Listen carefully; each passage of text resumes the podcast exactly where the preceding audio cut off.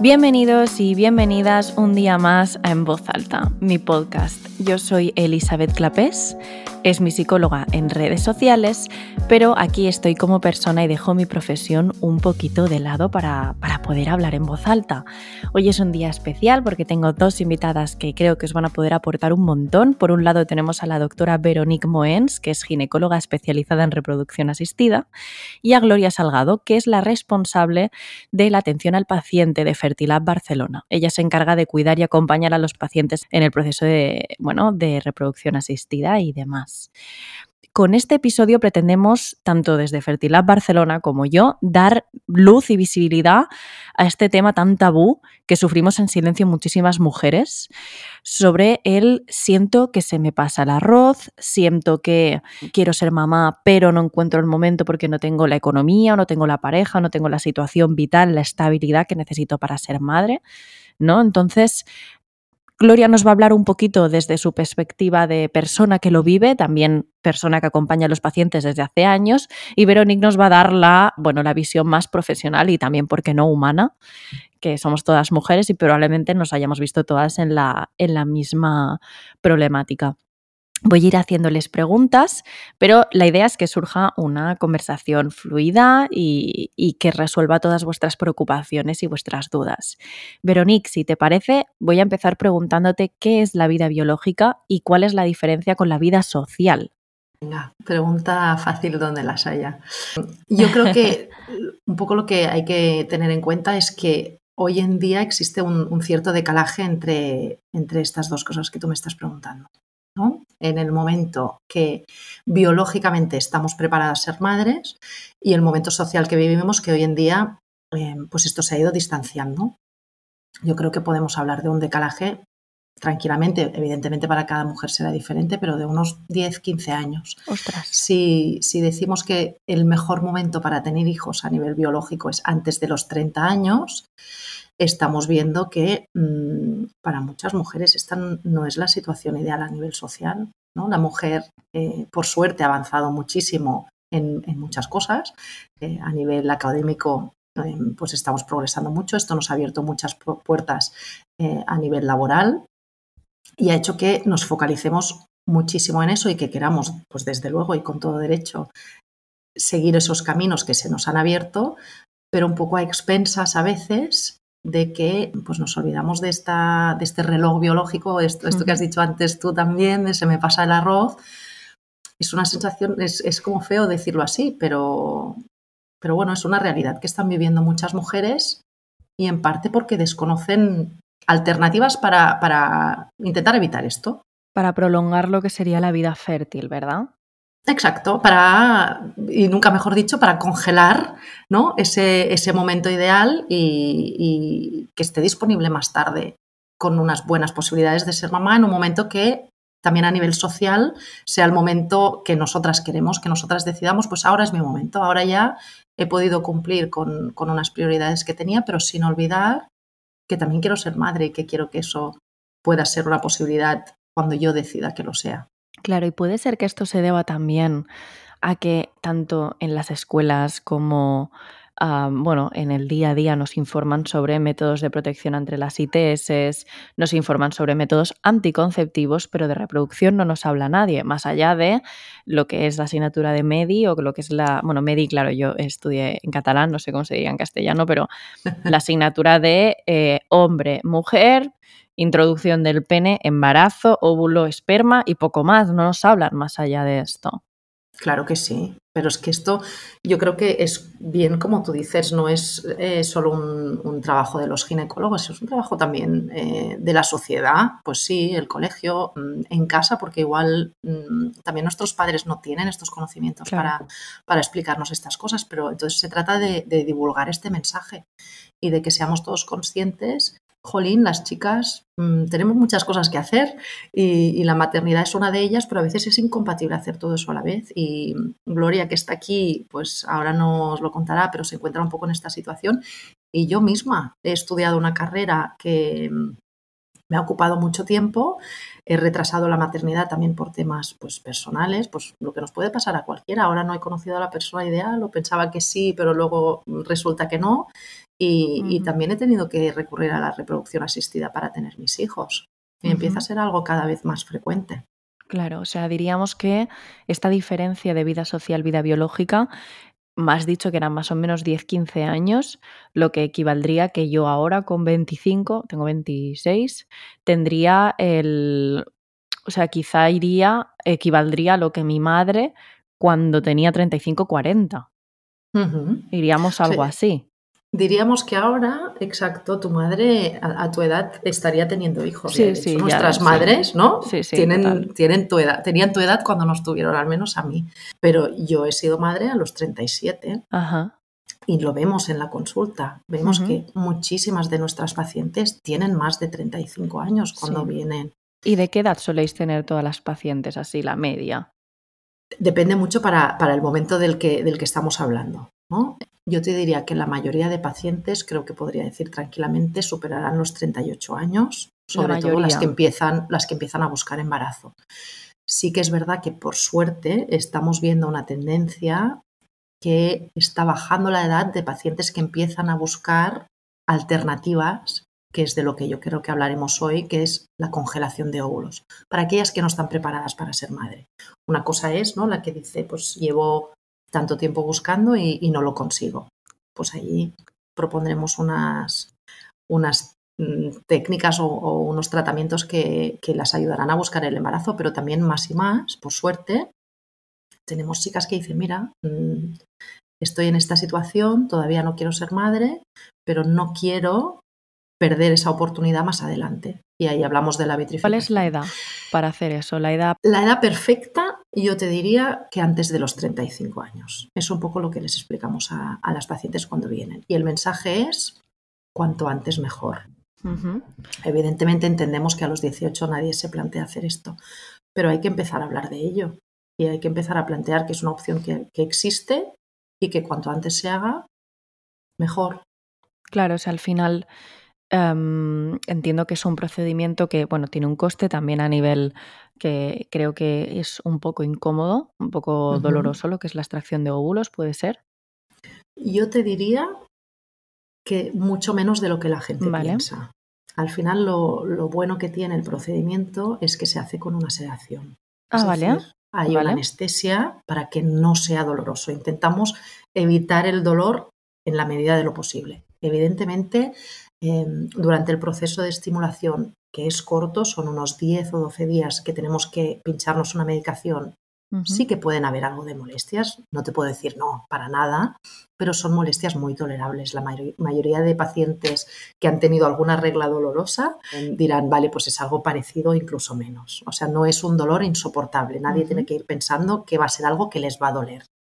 La extracción, como te decía, pues se hace con una sedación y después sí que puede también. que no anestesia, ¿verdad? No es una, es una anestesia, pero no es una anestesia general. Vale. ¿vale? La diferencia sería que no hay que hacer una intubación, es decir, la paciente respira sola.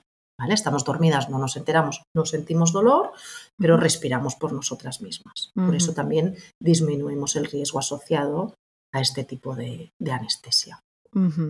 Entonces entiendo que lo ideal sería antes de los 35 años, cuanto más pronto mejor, en el caso de que quieras ser mamá y en el caso de que lo dudes también, porque luego nunca se sabe, que luego llega un momento y dices, ostras, pues ahora sí quiero, si no tenemos el momento adecuado, si consideramos que no, no, estamos preparadas para ser madres, hacer, por ejemplo, una congelación de óvulos para poder tener la, la, posibilidad durante más tiempo. Pero la pregunta también es, ¿hasta cuándo? Es decir, si yo congelo los óvulos ahora, eh, ¿hasta qué edad puedo hacer uso de, de esto?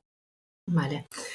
Mm, en realidad en España no hay una ley que acote hasta qué edad los podemos utilizar, pero sí que yo creo que hay un consenso también con la Sociedad Española de Fertilidad y entre todas las clínicas y los profesionales que nos dedicamos a ello.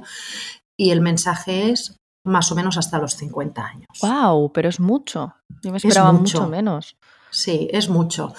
Porque al final las posibilidades de conseguir el embarazo dependen de la edad en la que vitrificamos, en la que congelamos esos óvulos. ¿Vale? Nuestro pronóstico, y por eso este mensaje que tú has dado súper bien antes, antes de los 35, cuanto antes mejor. Porque cuanto más jóvenes somos, mejor será la calidad de nuestro óvulo y más posibilidades vamos a tener de tener un embarazo. Pero no importa luego, después a la hora de, de querer utilizarlos, si tenemos 40, 45, un poco más, a nivel de posibilidades de éxito. Claro. Sí que importará, y esto no hay que menospreciarlo para nada, los riesgos que hay luego asociados a una edad materna más avanzada durante el embarazo. Que por esto, a pesar de que yo diga los podemos utilizar hasta los 50, nuestra recomendación nunca va a ser espérate hasta los 50 y ya vendrás. No, es mejor a nivel biológico, ya que lo hablábamos antes, pues que la maternidad la tengamos cuando estamos preparadas, pero que si no es en una edad avanzada, mejor. Evitaremos riesgos tipo eclampsia, que son problemas de hipertensión durante el embarazo, la diabetes, complicaciones posibles para, para, el feto ligados ¿no? a los riesgos que podemos tener durante el embarazo. Estos no, no los podemos eh, olvidar a pesar de que digamos que podemos utilizar nuestros óvulos más tarde. Claro, o sea que es más importante cuando se congelan que cuando se fecundan en sí, pero no deja de ser eh, relevante hacerlo antes, sino dejarlo y dejarlo, porque a los 50, claro, también hay que tener en cuenta que cuando nuestro hijo, si conseguimos quedarnos a la primera a los 50, cuando tenga 20 años, nosotros qué nosotras qué edad tendremos, ¿no?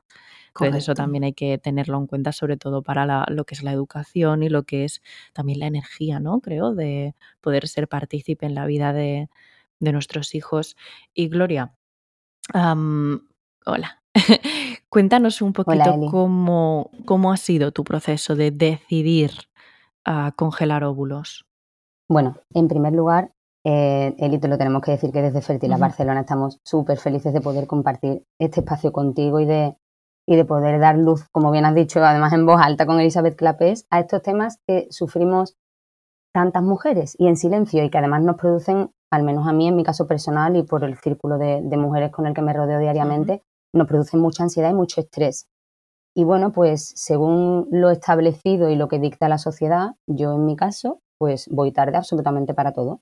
Yo tengo 36 años, vivo, vivo sola en el centro de Barcelona, tengo una carrera, tengo un máster, tengo un buen trabajo, no tengo pareja estable y como no tengo pareja estable, pues recibo comentarios de, de, personas muy allegadas a mí, incluso a veces familiares, pues eso, del tipo, se te está pasando el arroz, voy muy tarde para ser mamá y, bueno, pues al final nos termina afectando. Y es la problemática con la que yo me encuentro a diario en Fertilidad Barcelona con las pacientes. De hecho, esto es lo más frecuente que os encontráis. Sí, sí, o sea, en mi caso particularmente porque, claro, en las clínicas de reproducción asistidas te encuentras a mujeres como yo que me doy tarde cuenta de que quiero ser mamá. Claro, tú antes eh, pensabas que no.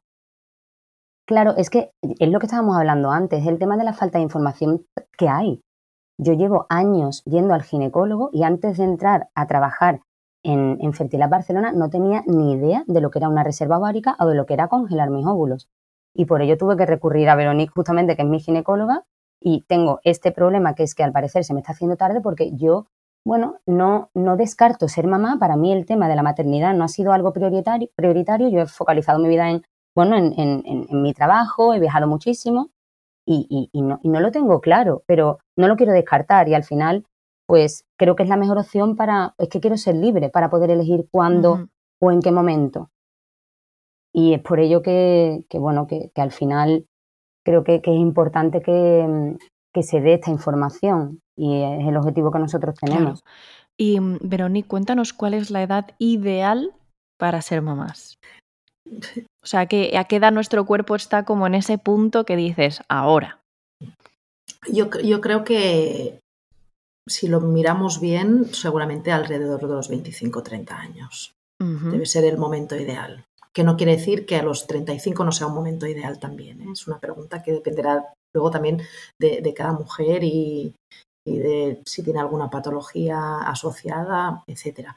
Pero yo creo que los 30 años es aquella edad así biológica ideal para decir, bueno, ahora es un buen, es un buen momento para, para poder tener. A nivel corporal, digamos, nuestro cuerpo está preparado. Mm. ¿Vale? Si pensamos cuestiones de riesgos, ¿qué riesgos hay aplazando el embarazo y a partir de qué edad empezamos a tener que pensar en, bueno, si compensa o no por lo que puede llegar a suponer. Yo te diría, a partir de, normalmente ¿no? cuando discutimos con, nuestras pacientes, a partir de los 38 años empezamos a ver que hay un aumento sobre todo de lo que llamamos aneuploidías a nivel de los óvulos. Esto quiere decir que los óvulos genéticamente empiezan a disminuir en su calidad y esto se traduce en más dificultad para quedarnos embarazadas y más riesgo de tener abortos o de tener, por ejemplo, un embarazo con un síndrome de Down. Y a nivel obstétrico, es decir, a nivel del riesgo durante la gestación, normalmente hablamos de riesgo a partir de los 40 años. ¿Qué quiere decir que a los 35 y algunos, a 39 y algunos eh, no? No, y hay muchas mujeres de 40 años hoy en día que tienen embarazos estupendos pero sí que hay un, incremento de estos riesgos que os comentaba antes, de, los problemas con la tensión, la preeclampsia, la diabetes, que van asociados a, otros riesgos, es decir, una paciente que encima eh, pues tenga un sobrepeso, una obesidad, pues eso se va, se va a acentuar. Es decir, hay que contextualizar y, ver bien cuáles son todos los, riesgos. La edad no es el único. Vale, ¿qué otros riesgos tenemos además de la edad? Justo ahora que lo comentabas. no, nos focalizamos en la edad, pero, pero bueno, mm, evidentemente nuestros hábitos tóxicos. Esto yo creo que también es algo súper importante de lo que se habla bien poco el hecho de fumar eh, según qué trabajos que puedan ser de más riesgos, ¿verdad? Que, bueno, pues eh, no, mucha gente trabaja en una mina, pero hay, profesiones que también pueden eh, pues afectar nuestra calidad de, nuestros gametos, nuestra calidad ovocitaria. Mm, el peso, el sobrepeso, mm, nuestros hábitos alimenticios, esto tiene un impacto importantísimo en la calidad de nuestros gametos, en nuestras posibilidades de embarazarnos. Sabemos también que para chicas que están haciendo tratamientos de in vitro que tienen un problema de sobrepeso, pues les puede costar más, puede ser más difícil que, esos embriones se puedan ¿no? enganchar bien y, que pueda haber ese embarazo. Y luego durante el, mismo embarazo hay, más riesgos. Hay más riesgos durante el parto, hay más riesgos em, de prematuridad, de sangrado, de problemas de tensión, de diabetes, toda una serie de cosas que pues seguramente son cosas evitables, no para todo el mundo, pero, pero al final nuestros hábitos marcan mucho toda esta, esta parte de reproducción, posibilidad de embarazo y luego durante el mismo embarazo, pues mm, cómo, cómo, va, cómo va a ir, cómo, cómo van a acontecer los hechos. Y es verdad que existe este llamado, pues llámalo reloj biológico, pero ya a nivel instinto maternal, esas ganas que nos pueden surgir de repente o que pensemos, mira, yo no quiero tener hijos, yo no lo quiero, no lo quiero, no lo quiero, de repente llega un día que dices, uy, ¿esto pasa? ¿Esto es real o es un constructo? Y, además que como médico te contestaré como, como mujer o como lo que veo con, con, mis amigas. Yo soy un poco más mayor que vosotras y, y como os decía, he pasado por una reproducción asistida para tener a mis hijos y algunas de mis amigas también. ¿Por qué? Porque muchas han estado en esta situación de no quiero, no quiero y de repente pues mm, te, llega esa, esa, necesidad o esa, esas ganas que pensabas que no tenías. Y yo creo que va un poco ligado a lo que hablábamos antes de la parte social. Yo lo he vivido mucho, el, el que estudiemos más Em, y hagamos un máster y eso socialmente también te abre muchas puertas que probablemente hace 50 años las mujeres no tenían. Y tenemos muchas más posibilidades de viajar y de ampliar nuestro currículum y de ir a trabajar en el extranjero. Entonces, toda esa parte de la maternidad, pues seguramente también la aparcas de alguna manera en tu cabeza. Y cuando te asientas... He visto que muchas veces, exacto, luego, luego ese deseo vuelve. Claro, y, dices, jolín, ¿por qué ahora? O, ¿por qué ahora mi amiga, que cuando yo hablo con, mis amigas, me está diciendo que voy tarde? Y, no es así para todo el mundo, evidentemente. No hay que generalizar y decir que todas a partir de los 40 nos vamos a tener que hacer un in vitro. No, hay mucha gente que, tiene suerte y tiene un embarazo espontáneo, pero está claro que es más difícil y que hay ¿no? ciertas mm, realidades biológicas que, que, van a hacer pues, que, que no sea tan fácil como cuando tenemos 30 años. Es que es así. Claro, ¿eso es lo que te ha sucedido, Gloria, o no? Sí, en parte, en parte sí. Yo a mí em, empecé a tomar conciencia de esto, sobre todo con las pacientes que me encontraba de, chicas que son jóvenes, o sea, chicas que tienen a lo mejor, pues incluso mi edad. O sea, yo me considero una, una mujer joven y, he escuchado tantas veces el, yo es que no sabía que existía la congelación de óvulos, es que si lo hubiera sabido antes, y entonces por eso eh, yo de, tener tanto testimonio, de, me dije a mí misma, es que necesito, o sea, necesitamos que esto se sepa y necesitamos, pues eso, darle visibilidad a, las soluciones que hay. Por eso además estamos también aquí con Veronique, porque es, es una, una, situación que a mí particularmente me ha producido mucho estrés y, y, y, hay, y hay que, que, pues eso, que, que al menos tengamos la información y de las posibles soluciones que tengamos. Y yo particularmente soy, como os he comentado antes, paciente de Veronique, yo voy a vitrificarme, a congelarme los óvulos el mes que viene y, a mí lo que me hace es ganar tranquilidad. Me hace simplemente ganar tranquilidad. Es una inversión en dinero que, bueno, viene a ser más o menos entre 2.000 y 2.500 euros, que sé que, bueno, que sabemos que no es una cantidad que a lo mejor, bueno, pues sea que lo podamos pagar, pero bueno, hay muchas facilidades de, todo y, y lo importante, desde mi punto de vista, al menos en el mío, en mi caso personal ahora, es eso, ganar la tranquilidad y congelar mi tiempo también y decir, bueno, pues si ahora mismo yo tengo, estoy ahora mismo más enfocada en mi trabajo, pues eh, saber que tengo eso ahí, o sea, que tengo esa opción ahí, porque realmente es el, el, testimonio de tantas mujeres que me he encontrado que realmente se les ha hecho tarde o que no han encontrado a la pareja, no han encontrado a la persona ideal para, para ser, ¿sabes? Para, para tener una familia. Y eso nos puede pasar. O sea, al final no tenemos el control de ciertas cosas. O sea, yo puedo tener una pareja y que se me y estar totalmente segura de que todo está bien y que de repente pase algo y ahora qué. Pues bueno, entonces yo por eso creo que es la solución, al menos para mi caso personal y, creo que puede ser la, la, solución también para muchas chicas, ¿no? Claro, porque el coste de congelar óvulos, lo que viene a ser el procedimiento este que se hace preventivo, es de 2.500 euros. Exacto. Aproximadamente. sí, aproximadamente. Y aparte, Exactamente. Y hay cuatro años que están incluidos de... O sea que en esos 2.500 tú tienes cuatro años para ir. ¿Y después cuánto puede costar el año tenerlos? Después aproximadamente 350 euros por año. Vale. Y después coste de la implantación, después que digas, mira, ahora sí quiero hacer uso de esta preservación, ¿no? Entonces los quiero implantar. ¿Esto qué coste tiene? Ahí ya depende, eso, por ejemplo, eh, como cada caso al final es diferente, nosotros siempre animamos a que vengan a la clínica y una primera visita que es informativa, donde nuestros ginecólogos, incluso si las oyentes quieren pedir cita directamente con Veronique, em, donde exponen el caso y es que es depende, ¿no? sé porque si, por ejemplo, eh, yo eh, vitrifico mis óvulos y dentro de dos años de manera natural no me quedo, sé que tengo esta opción y tengo mi pareja y el semen de mi pareja está en buenas condiciones y podemos, bueno, pues hacer una fecundación in vitro, tiene, es que son casos diferentes, ¿no? A lo mejor pues 1.200 euros, es, depende de cada caso. Cada caso al final, que podemos hablar de, al final para el tema del dinero es como más... Claro, porque depende de cada paciente. Depende de la situación. Pero para que sepan más o menos que es eso, que no es un procedimiento ni de 10.000 euros ni de 50, ¿no? No, no, no, que es exactamente, lo que, exactamente. Lo que se mueve. Exactamente.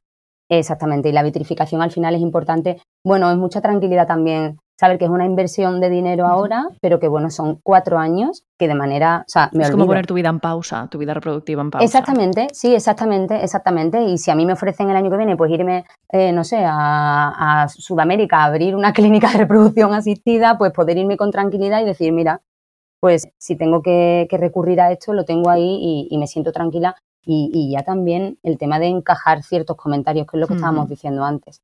Los comentarios a veces que, nos hacen que es como mm, que sabes de la carga mental y emocional o el momento vital por el que yo estoy pasando para decirme este tipo de comentarios. Y cuando llega ese momento de me voy a Sudamérica, monto mi propia clínica de fertilidad y luego llega un día en el que quiero ser mamá con mi pareja en ese momento, ¿Cómo se procede a esto? Es decir, él tiene también que hacer, ¿cómo es el proceso? ¿Eh, Veronique? Sí. Es, más sencillo de lo que yo creo que la mayoría de gente piensa, porque al final toda la parte complicada de la in vitro, que es lo que, por lo que tú me preguntabas antes, ¿no? El dolor y los pinchazos, todo eso ya está hecho. Entonces simplemente se trata de planificar el momento en el que vamos a descongelar esos óvulos para fecundarlos. ¿vale? Hoy en día nuestra prioridad, siempre que sea posible, porque evidentemente hemos hablado de un margen de edad pues hasta los 50 para hacerlo, si una paciente viene que ya está en una menopausia, pues entonces vamos a tenerle que dar una, terapia hormonal sustitutiva, un tratamiento para que ella eh, se prepare para recibir esos embriones. Pero si no, vamos a intentar planificar eso basándonos en el ciclo natural de la paciente, de la, mujer que ha congelado sus óvulos. Y eso nos va a permitir decidir el día en el que vamos a descongelarlos, que será el día en el que su pareja, si es que tiene pareja, como decía Gloria, vendrá a dejarnos una muestra de semen. En caso de no tener pareja, pues siempre existe la opción de utilizar el, el semen de un donante. Y entonces fecundaremos ese día esos embriones que luego vamos a pues, cuidar o cultivar en nuestro laboratorio durante unos días. Normalmente lo que hacemos es cultivarlos por cinco días, eh, momento en el que luego la paciente va a volver para que podamos transferir o recolocar ese embrión dentro del útero. ¿Y cuánto tiempo se puede tener preservado por una parte el óvulo, es decir, los óvulos, cuánto tiempo se pueden preservar y cuánto tiempo se puede preservar un embrión, porque tengo entendido que también se pueden preservar, ¿verdad? Absolutamente. De hecho, cuando descongelamos los óvulos, esto que yo os estaba explicando, y los fecundamos, esperamos siempre tener más de un embrión para que eh, pues esa chica tenga más de una oportunidad de quedarse embarazada, ¿no? Aunque son técnicas súper avanzadas y, es maravilloso y, sorprendente lo que podemos hacer hoy en día, desafortunadamente no podemos hablar de un 100% de éxito. No podemos em, pretender que la primera vez que lo intentemos, pues oye, la primera vaya a funcionar. A veces hay quien tiene suerte, pero a veces necesitamos eh, más intentos y esto nos lo da la congelación a su vez de embriones. ¿no? no hay un tiempo límite realmente para hacerlo. Un poco el límite sería el que comentábamos antes de esa edad límite para poder hacer tratamiento. Que, hemos aceptado, un poco consensuado así silenciosamente entre todos, que será hasta los 50 años.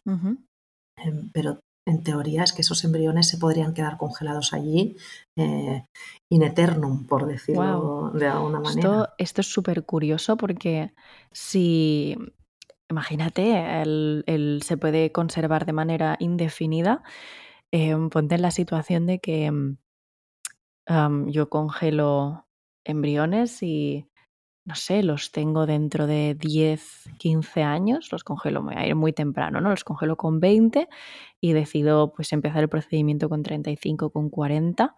Estamos hablando de que esto, es decir, lo que voy a implantar en mi cuerpo es como de cierta manera se fecundó hace mucho tiempo. Es un bebé que va a nacer y va a tener un mes, pero realmente tendrá 20 años. Es curioso. Es curioso. No, no, si le das vueltas a esto, podrías no parar. Yo... No, no, claro, es que yo lo pienso mucho. Pero esos embriones, si no, si no se me implantan a mí, no se dan a nadie más, ¿no? Entiendo que eso es algo privado. Salvo que tú, salvo que tú decidas que quieras destinar tus embriones a eso. La, ley en España. sería. Donarlos, exacto. La ley en España nos permite eh, donar nuestros embriones o nuestros óvulos a la ciencia, a la investigación, eh, y también nos permite donarlos a otras parejas siempre y cuando se cumplan unos requisitos, evidentemente. Eh, hay que mm, pues, evaluar cada caso muy, muy concretamente. Sobre todo, uno de los requisitos que es el más fácil de evaluar es la edad, es decir, la donación de óvulos en España se permite hasta los 35 años y eso se aplica pues cuando aceptamos en el caso de que una paciente quiera donar sus óvulos, por ejemplo, pues eso tenemos que tenerlo siempre en cuenta. ¿no? Y lo mismo para, embriones que parejas quieran donar. Si esos embriones se han creado cuando la paciente pues, ya tenía 37, 38, 39 años, pues eh, desafortunadamente, al menos hoy en día con la ley actual, no son embriones que eh, destinaremos al uso para poder donarlos a otras parejas. ¿Ves? Esto sí que es muy curioso porque si yo congelo un embrión teniendo 25 años y lo dono y el día que se implanta en otra pareja es dentro de 35 años, estamos implantando un bebé que realmente lleva 35 años, bueno, un bebé, implantando un embrión que lleva 35 años ahí. Es muy curioso, o sea, decir, la ciencia y la medicina avanzan y avanzan y nos, bueno, también nos generan muchos dilemas éticos, que yo creo que esto es súper curioso. ¿O hay, un límite? Esa también es una pregunta. ¿Hay un límite de decir, no, este embrión lleva demasiado tiempo congelado, no lo podemos implantar? Mm, de, momento no nos encontramos en esa situación, te diría por, por estrictamente un límite de tiempo, pero sí claro, que... y no llevamos tanto tiempo haciendo esto, entonces no, no llevamos tanto tiempo y hemos avanzado mucho. Yo creo que más que decir, ay, es que hace mucho tiempo que está congelado, vamos a ver también qué calidad era, tenía ese embrión, con qué técnica se congeló, es decir, ya hay cosas que han avanzado que, que nos hacen seleccionar embriones, ¿no? Pues mm, que se han creado en, los últimos años porque hablamos también de, calidad a nivel de técnica de laboratorio, de, cultivo de embriones también. pero, pero sí que hay donaciones, o sea, hay embriones que se han transferido más de 10 años después de que hayan sido creados y, hay niños nacidos y dando vueltas por el mundo gracias a esto. Realmente fueron, qué curioso, es muy curioso. Hemos hablado de que para prevenir este momento de he llegado tarde y mi cuerpo ya no está preparado para, embarazarse, bueno, pues el preservar, el congelar nuestros óvulos para el día de mañana fecundarlos con, bueno, el esperma de nuestra pareja si, si tenemos en ese momento o con la donación, ¿no? Bueno, mediante un donante de esperma. Y ahora mi pregunta es, si no estoy sola, si, si, no estoy soltera, si tengo pareja y soy yo la que quiere ser mamá, mi pareja también, pero no queremos ahora, ¿hay alguna preservación de esperma o es algo que no es necesario porque bien sabemos que el esperma no, no, no, digamos, no envejece, no se ve perjudicado tanto por el paso del tiempo. Pues lo, estás diciendo perfecto, es, así. Sí que es verdad que se puede preservar el semen. ¿eh? Congelamos muchísimas muestras de semen, pero te diría que a nivel social no es una práctica como lo es la, congelación de óvulos. Por suerte, para los hombres, para ellos el paso del tiempo no les afecta tanto, no voy a decir nada, porque es muy poco, pero afecta. Es poco, pero afecta. Claro, Hablábamos antes, ¿no? Del 60 años. Pueden ser fértiles con, con 60 años, pero yo creo que puedo decir con tranquilidad que menos fértiles que cuando eran jóvenes. Hay una, serie de cosas que hay que tener en cuenta. Con los pacientes de, em, sobre todo, más de 45 o 50 años, hay em, una, serie de alteraciones que pueden ocurrir en el semen, sobre todo hablamos de, mm, fragmentación, lo llamamos oxidación, ¿no? alteración em, potencial a nivel genético del espermatozoide que podría tener un impacto. ¿Vale? Esto yo creo que hoy en día no explicaría que empezáramos a decirles a todos los chicos jóvenes, oye, congela una muestra de semen. No se hace, no es necesario, es algo que se da mucho más pues, en pacientes, por ejemplo, chicos que eh, tienen algún diagnóstico de alguna enfermedad que necesitan, por ejemplo, una quimioterapia. Ahí sí, la congelación de semen pues es una de las primeras cosas que se les debería explicar antes de empezar este tipo de tratamiento, pero solo por el paso de la edad no. Es verdad, ¿qué, qué enfermedades? Perdona, Gloria, dime. Iba a decir, perdón que os iba a cortar porque justamente mm, con respecto a la pregunta que has hecho está el estudio de fertilidad, que de hecho hay muchas veces, bueno, tenemos un pack, por ejemplo, que es para la pareja, para que ambos sepan en qué situación están. Eso es súper económico y al menos ya así, pues os pone en situación al uno y al otro. Se hace un estudio de fertilidad a la pareja claro, y ¿qué precio tiene más o menos? 100 euros ah, aproximadamente. De todas maneras, en la página web de Fertilas Barcelona tienen, tenéis todos los, precios para poder verlos así más en detalle, pero esto sí es muy interesante también, porque bueno, así al menos eh, cada uno, por su parte, pues conoce en qué situación reproductiva se encuentra. ¿Y qué enfermedades pueden alterar esta, esta, esta, bueno, esta fertilidad? Me has dicho la quimio.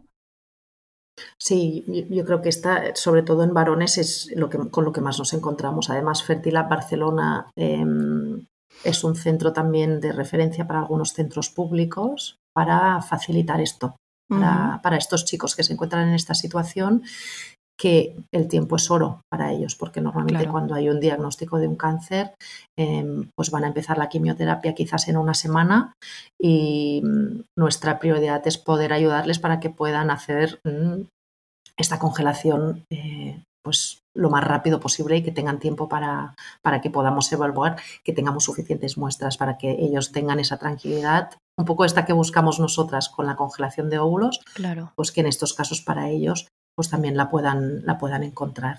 Claro, y justamente, Gloria, hablábamos de, bueno, de hacer un estudio de fertilidad, porque en lo que es la visita al ginecólogo, esto no se puede determinar. Nosotros normalmente en las primeras visitas eh, que son gratuitas en Fertilidad Barcelona, cuando tú vienes y le cuentas tu caso a la, ginecóloga, normalmente lo que hacemos es una exploración, en, el caso de, de, una mujer, pues una exploración de cómo, de cómo de cómo te encuentras tú a nivel ovárico. O sea, se puede ver la reserva ovárica al final, el ginecólogo la puede ver a través de, con una ecografía, donde te, te, miran, bueno, pues cuántos folículos hay en cada ovario. Y después también está la antimuleriana, que es el, análisis de sangre que determina más en detalle, eh, bueno, esto nos lo puede explicar mejor Veronique, pero al final es el indicador más potente que nos, que nos informa sobre nuestra capacidad reproductiva. Claro, puede ser... Entonces, esto en una... Dime. Sí, yo iba a preguntar si es posible que los, es decir, que en una ecografía todo se vea en orden, pero que después cuando hagas la analítica no.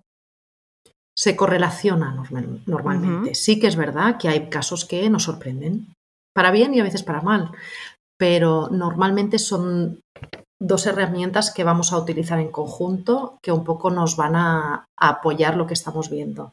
Es decir, yo haré una ecografía, haré un recuento de folículos y luego el resultado de la antimuleriana yo lo voy a contextualizar según la edad de, la paciente a la que le estoy haciendo la ecografía y voy a ver si se corresponde más o menos con eh, el número de folículos que tiene, que suele ser así, pero sí que es verdad que a veces no. Vemos antimulerianas quizás más altas que por el recuento que estamos viendo. Y entonces esto es importante explicarlo. Al final no siempre tenemos todas las respuestas y esto no es tan fácil como me sale este número de antimoleriana y quiere decir que voy a sacar tantos óvulos. No, hay que, hay que pues, saber interpretarlo y, explicar un poco pues, qué es lo que, esperamos, qué podemos esperar y, qué cosas pueden pasar también una vez vayamos a, a, poner en uso estos datos que hemos, que hemos podido recoger. Y entonces las que hacemos visitas frecuentes a la ginecóloga por las revisiones y bueno, y por otras problemáticas, ¿qué es lo que tenemos que preguntarle para mantenernos un poquito al día con nuestra Yo creo que se, puede preguntar y se puede pedir que te hagan todo esto. Un ginecólogo puede hacer un recuento de folículos antrales y un ginecólogo te puede pedir una, una hormona antimureriana. Al final es una analítica. Igual que hacemos cuando vamos a la, revisión, pues la analítica general, miramos a ver si hay colesterol, miramos, ¿no? A ver si todo está bien. Se puede pedir también, oye, puedo mirar también mi antimuleriana, pero es muy importante para que no caigamos en el error de decir, bueno, me voy a empezar a pedir antimulerianas para ver cómo estoy. La antimuleriana no nos habla de nuestra fertilidad, no nos habla de las posibilidades que tenemos de quedarnos embarazadas y esto es súper importante para que luego no se malinterprete se necesita un consejo también a la hora de interpretar estos resultados, porque es una hormona que vamos a utilizar para un contexto de fecundación in vitro, eh, un tratamiento de reproducción asistida. Es decir, nos va a ayudar a em, hacer una previsión de cómo podemos responder a una estimulación ovárica. No nos va a decir ni si vamos a tener la menopausia pronto porque nos sale baja, si vamos a ser infértiles porque la tenemos baja. No podemos interpretarlo así. Por eso siempre es importante em, pues pedirle a un, ginecólogo como, eh, como yo o como cualquier ginecólogo general que te pueda hacer la revisión, que te ayude a interpretar esos datos si lo vas a mirar. Claro, entonces realmente la manera más clara de, ser consciente, de saber si eres fértil o no, es ponerte manos a la obra y ver. Correcto. Yo, creo que es tener una conversación tranquila y, en la que puedas eh, con confianza explicarle a alguien cuál es tu situación y que ese ginecólogo pues evalúe. ¿Qué edad tienes? Si hay factores de riesgo, si tienes una buena reserva ovárica o no, y que te expliquen, que te digan, pues mira, estas son las opciones que tienes. Hay gente que viene a la consulta y, les exponemos y cambian de opinión. a veces hay, chicas que no saben que pueden hacer tratamientos sola o que no se lo habían planteado y de repente cuando empecemos a hablar de, las cosas que pueden suceder dicen, jolín, pues igual me planteo tirar y, en vez de congelar mis óvulos me planteo ser madre ahora. O sea, al final la información es poder y esto siempre lo ha sido y para esto más todavía, yo creo. Claro. De hecho, Gloria, sentías eh, durante mientras hablaba Veronique y es precisamente por, esto. Exacto. Sí, justamente. Es que yo mm, con Veronique eh, fue lo que tuve que hacer, recurrir a ella, explicarle mi situación y bueno, yo en mi caso particularmente, pues ahora mismo para mí lo ideal es mm, vitrificar, lo, ideal es congelar porque, bueno, ahora mismo es el momento vital en el que estoy y, y, sí, es mi caso, justamente, es lo que he sentido. Vale, y mm, me gustaría saber durante cuánto tiempo tenemos que estar, mm, bueno, durante cuánto tiempo se considera que tenemos que estar probando a tener relaciones sexuales para saber si sí hay algún problema de fertilidad o no? Es decir, ¿a partir de cuánto tiempo de intentarlo o si hay algún, hay algún parámetro que podamos emplear? Sí, yo, creo que el, tiempo es el primer parámetro que utilizamos nosotros como ginecólogos también, siempre teniendo en cuenta la edad de la paciente. Sé que hablamos tanto de la edad y, sabe cómo está mal, ¿no? Estigmatizarnos por nuestra edad, pero es importante y, para eso estamos aquí hoy también, Claro, que, la biología no nos ayuda, aunque nosotras... Exacto, pero que sepamos dónde estamos. Entonces, yo te diría que probablemente una pareja que tiene pues menos de 36, 37 años. Eh, normalmente decimos que un año de búsqueda o hasta un año de búsqueda puede ser normal y no significa que te pase nada. Cada uno tiene, igual que unas capacidades para correr o para captar o para lo que sea, pues también nuestra fertilidad es variable. Em, y no hablamos de, problemas si, no ha pasado ese año. Sí que te diría que como consejo y como especialista en esto y viéndolo cada día, si tenemos más de 37, 38 años, tampoco hace falta, entre comillas, dormirse en los laureles. No, no, no creo que hiciera un favor a nadie diciendo, bueno, pues espérate un año.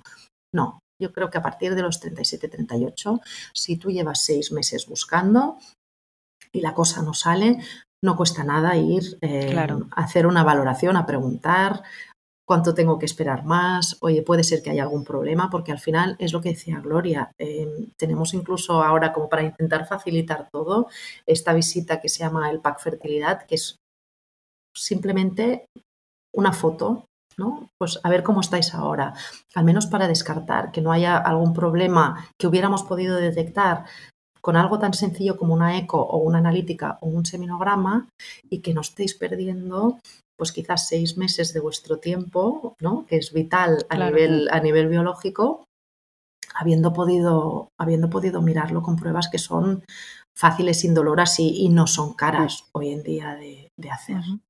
y Como pequeño aporte, em, otra cosa que también vemos mucho en la clínica es que yo por eso siempre aconsejo el, el, pack de fertilidad que se lo hagan los dos, porque caemos mucho también las mujeres en culpabilizarnos que somos nosotras las que no podemos concebir o las que tenemos el mm. problema.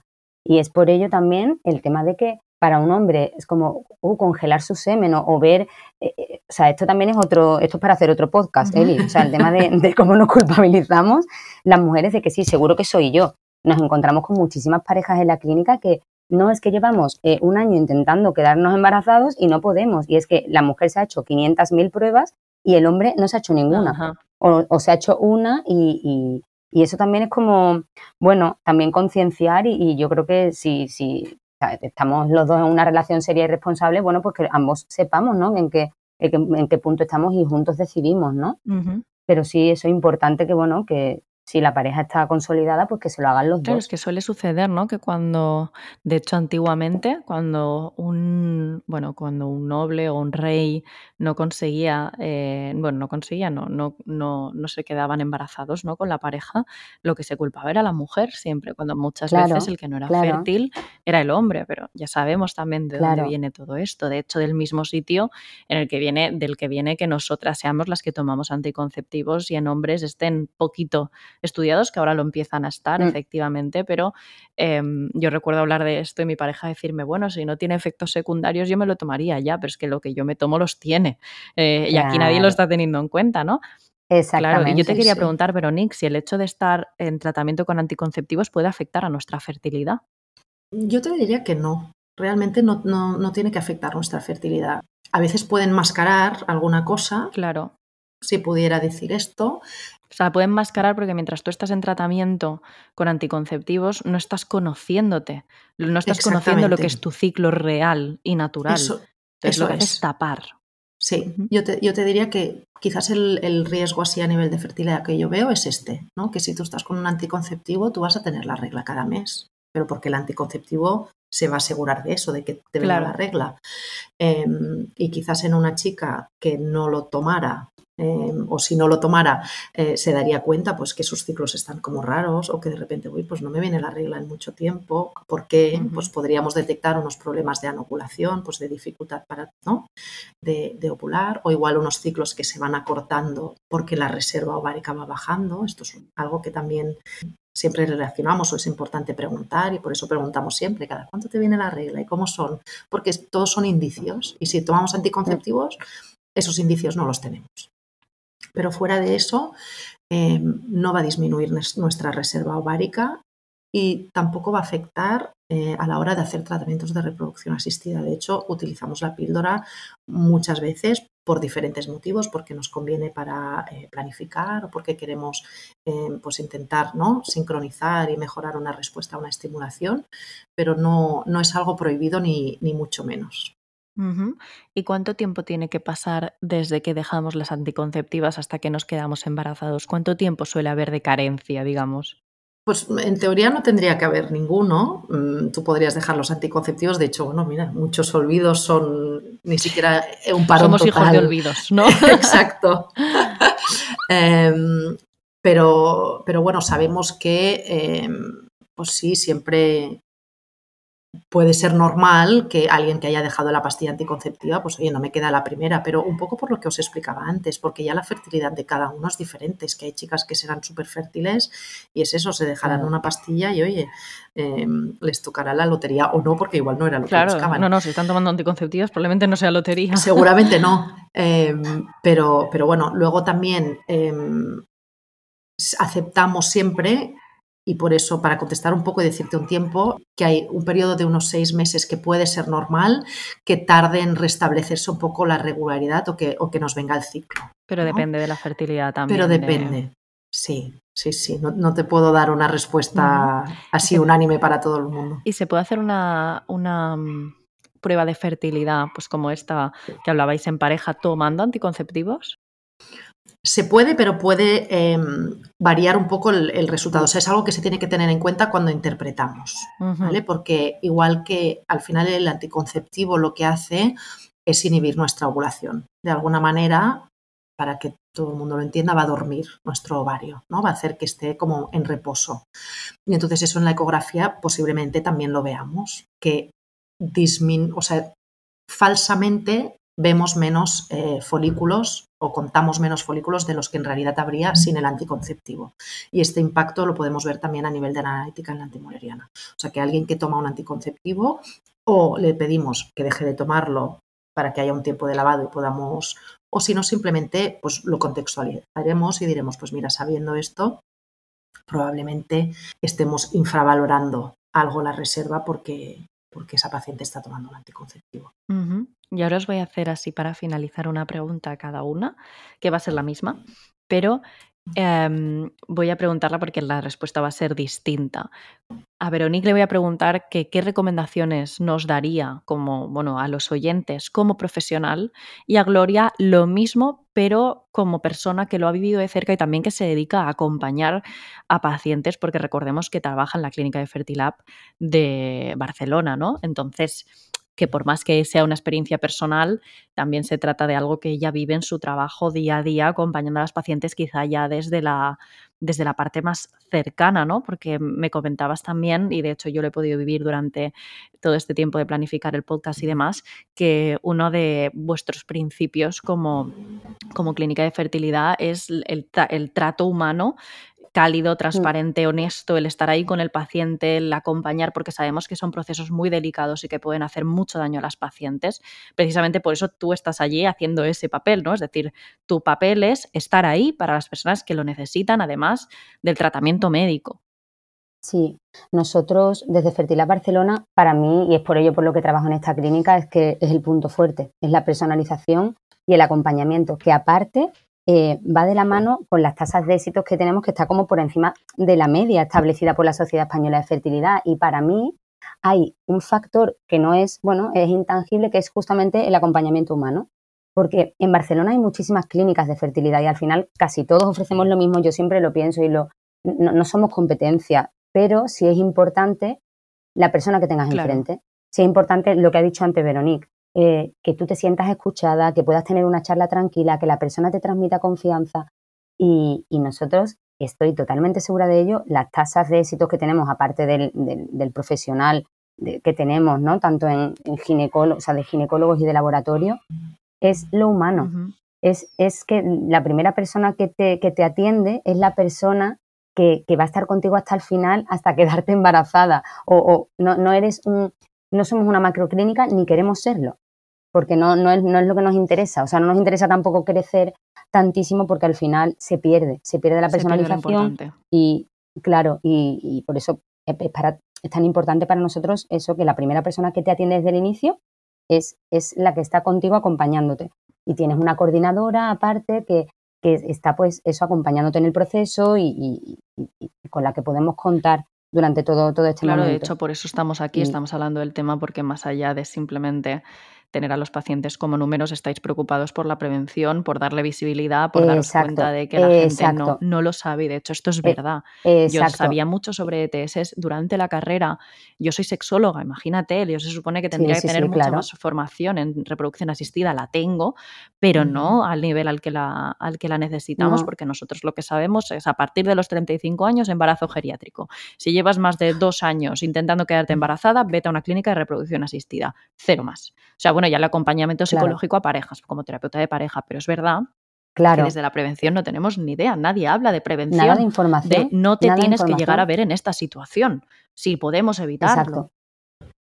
Exacto. Exacto. Entonces mi recomendación es eh, que llamen, que llamen, que cojan una cita y que se informen y que, y que, y que puedas tener la suerte de tener una persona que te escuche y que te oriente desde, desde la parte humana, sobre todo, porque o sea, yo podría, bueno, y lo, puedo decir, o sea, nosotros, nuestra clínica está fundada por una mujer, es, una, es una bióloga, más de 26 años de experiencia en el centro de Barcelona, y, justamente para ella lo más, o sea, lo más importante es el trato humano, que, tratemos a los pacientes de manera cálida, de manera transparente y de, manera honesta y hacerles saber que es muy delicado este en buenas manos.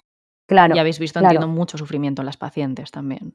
y en parejas. Sí. Que tiene que ser duro, ¿eh? Acompañar a alguien. Es duro. Claro. Es duro y hay, hay parejas que son fuertísimas y, pasan por unas cosas que dices, jolín, ¿cómo, ¿cómo, se admira? Y por eso yo creo que si puedo así hablar un poco de, mi parte, em, no solo creo que es importante para eh, la pareja, que evidentemente lo es, esta personalización que dice Gloria, pero como profesional para ella y para mí es importantísimo para sentirte también importante y realizado a nivel, a nivel profesional, el que se pueda hacer esa personalización. Porque yo quiero saber si mi paciente está bien, quiero que tenga la confianza de contarme si algo le preocupa, si no se encuentra bien, quiero saber que le va bien, quiero estar allí para cuando le vaya bien. ¿Y el momento en el que te dan la noticia de que se han quedado embarazados, cómo es? Bueno, bueno. Mm. La damos nosotros, de hecho. Claro, pues, bueno, ah, claro, es verdad. Bueno, a no ser que se hayan quedado de manera natural, pese a estar ahí, bueno, que también sucede, porque mis padres fue el caso. Si es natural, pues hombre, fiesta. Sí, mis padres estaban en proceso de, bueno, de reproducción asistida y aparecí yo, que les dijeron que era un huevo güero. Y sí, yo era un huevo güero. Pero no, fue de manera natural, pese a una endometriosis de, de mi madre muy, muy grave. Pero bueno, pues dieron la noticia a la ginecóloga. Bueno, más o menos fue a medias, ¿no? Se la dieron cada uno porque, claro, ellos lo vieron en una ecografía, pero vosotras, ¿cómo lo, cómo lo recibís esto? Bueno, es que es por lo que nos levantamos cada día y por lo que vamos a trabajar. Es que yo los días que tengo pruebas de embarazo y que, y que abro, claro, al final es un documento que recibimos, la analítica, y en el momento ese que estás abriendo, y, hace años que lo hago, pero, jolín, pienso en el momento en el que la voy a llamar. Y a veces, pues bueno, son llamadas más difíciles porque no siempre es positivo, pero creo que también es importante que entonces seas tú el que puedas estar allí, porque te lo dice alguien que sabe por lo que has pasado. Claro. Y que, te lo dice alguien que va a seguir ahí contigo. Dos, justamente. Y que encima lo hemos vivido. Yo, desde luego, tanto las buenas como las malas noticias. Wow. Pero vale la pena. tienes ahora? Dos. Ah, mira. Tengo dos hijos, los dos por reproducción asistida. Y, una que, la, segunda que nació nada hace seis meses, eh, fue creada a la misma vez que su hermano. O sea, para lo que hablábamos antes. O sea, que técnicamente tienen la misma edad, pero ellos no lo saben. Técnicamente tienen la misma edad, pero algún día se lo contaremos. Qué curioso, eso es muy curioso. A mí me, explota la cabeza ¿eh? con este tema. Mm. Bueno, en casa también ¿eh? nos, nos reímos para hablar tres horas. de los congeladitos. Sí, yo tenía, bueno, yo tengo familiares que han nacido por reproducción asistida y sí que es verdad que para ellos, para los niños, para tal, no supone nada. Los papás se lo cuentan desde el primer momento, como, como han sido, bueno, como, como han como han existido, ¿no? Y no, no hay, no hay ninguna diferencia, la verdad, ni a nivel salud, ni a nivel resultado del niño, ni nada. Lo único que sí que podemos ver es que, bueno, pues cuando son niños que han costado mucho, que han costado de quedarse, ¿no? Los papás, luego son niños que cuando nacen los papás eh, quizá los sobreprotegen mucho, están muy preocupados. Esto sí que lo hemos visto, pero quitando de, de esa preocupación de Dios mío, lo que me has costado, todo sigue siendo igual pese a que haya sido, eh, bueno, hasta pese a que haya sido, no a decir concebido, porque tampoco, eh, fecundado 10 años antes o 3 años antes que su hermano, el resultado viene a ser el mismo. Claro. Sí, sí. Es que es maravilloso realmente. Es muy curioso. Lo que se puede hacer hoy en día. Es increíble. cuando, cuando lo piensas muy fríamente dices qué curioso que eso haya estado congelado ahí y luego te lo ponen y mira ahora corretean por allí como todos los años, pero no los tiene, tiene 10, ¿sabes? A mí esto es lo que cuando yo lo pienso digo, no puedo, no, no me da la cabeza, ¿sabes?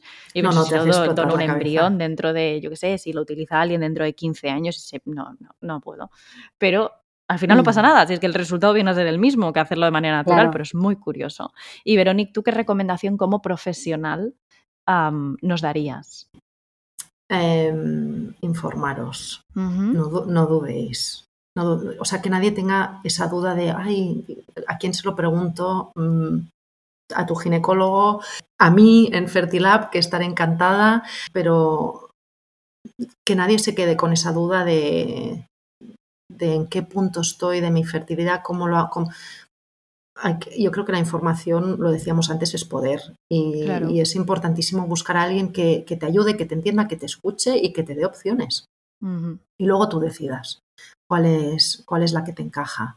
Pero si, si te lo han explicado y sabes... Em, Al menos puedes decir, pues yo creo que eres tú la dueña de tu, de, tu vida reproductiva, digamos. Eres, eres, eres dueña tú de tu vida, exactamente. Mm. Claro. Ese pues será el lema. ¿Vale? El informarte para ser tú la dueña al menos de, bueno, la persona que decide conscientemente y que sabe cómo está la situación, lo que puede hacer y las opciones que tiene. Yo creo que esto es, es clave y efectivamente, como has dicho, Veronique, el saber da poder sobre todo en esto, para que no te enteres tarde, para que no te enteres cuando no hay marcha atrás, para que no te enteres cuando hay poquitas cosas que hacer, ¿no? Es decir, tienes tiempo, eres joven, hazlo ahora, que no lo, no lo utilizas, no te sirve de nada, da igual, si es que has perdido muy poco y probablemente has ganado, has ganado mucho. De hecho, yo desde que empecé a hablar con vosotras, ya le he estado dando vueltas al tema, no es broma, porque yo siempre he dicho que no quería ser mamá, es algo que mantengo desde niña, no quiero ser madre, no tengo ninguna intención de ser madre y de repente una de mis mejores amigas hace, hace cuatro, cinco, seis, meses, seis meses ahora hará, eh, se pone de parto Claro, o sea, estaba embarazada, se pone de parto. Yo eh, estoy con la bebé todos los días que estamos juntos, tengo a la bebé y ahí me cambia la manera de, verlo y decir, ostras, si la adoro y es la hija de mi amiga, imagínate si es mía. Es decir, un bebé es algo, es algo que hasta que no lo tienes o no lo tienes encima no lo ves. Entonces sí que es verdad mm. que yo con antecedentes de endometriosis con mi madre, con, de hecho probablemente endometriosis yo y la situación laboral que tengo, que es imposible para mí eh, ahora mismo pensar en tener un bebé, claro, ahora pienso, vale, pues igual hay que empezar a plantearse que... No vaya a eh, ser. No vaya a ser, porque claro, mi mamá, pobrecita mía, yo soy hija única por parte de madre precisamente porque mi madre no pudo tener más. Y mi madre es algo que se le ha quedado. Y esto es algo que yo no quiero que me pase, que se me quede ahí, ¿no? El decir, mm, yo quería otro, mi madre quería un niño, después de mí tenía que venir Carlos y no vino nunca. Claro. Entonces, pues a raíz de eso yo le he empezado a dar muchas vueltas y sí que es verdad que no me planteo ahora mismo eh, congelar óvulos antes, o sea, no porque antes preferiría hacer lo que es la prueba de fertilidad que vosotras comentáis, es simplemente saber qué onda, ¿no? Sí, saber qué se cuece por ahí dentro. Y si todo se está cociendo bien, bueno, no, porque tengo 26 años.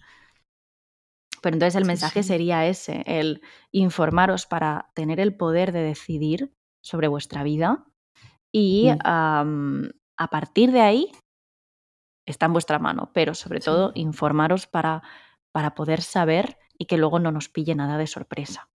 Y ganar tranquilidad y tiempo y sentirnos libres. Claro, y luego las complicaciones las evitas todo a nivel, ya que como psicóloga que he acompañado a muchas personas en procesos de reproducción asistida y ya no de reproducción asistida, sino de infertilidad, porque ni por reproducción asistida yo digo que la, afectación es muy grande y es muy duro y es muy complicado. Y no pasa nada porque lo llevamos, lo sobrellevamos y se puede, pero jope, si se puede evitar, pues ¿por qué no? Claro que sí. Así que chicas, muchísimas gracias. Os voy a dejar en la descripción del episodio la página web de Fertilab Barcelona para que podáis echarle un ojo si, os interesa.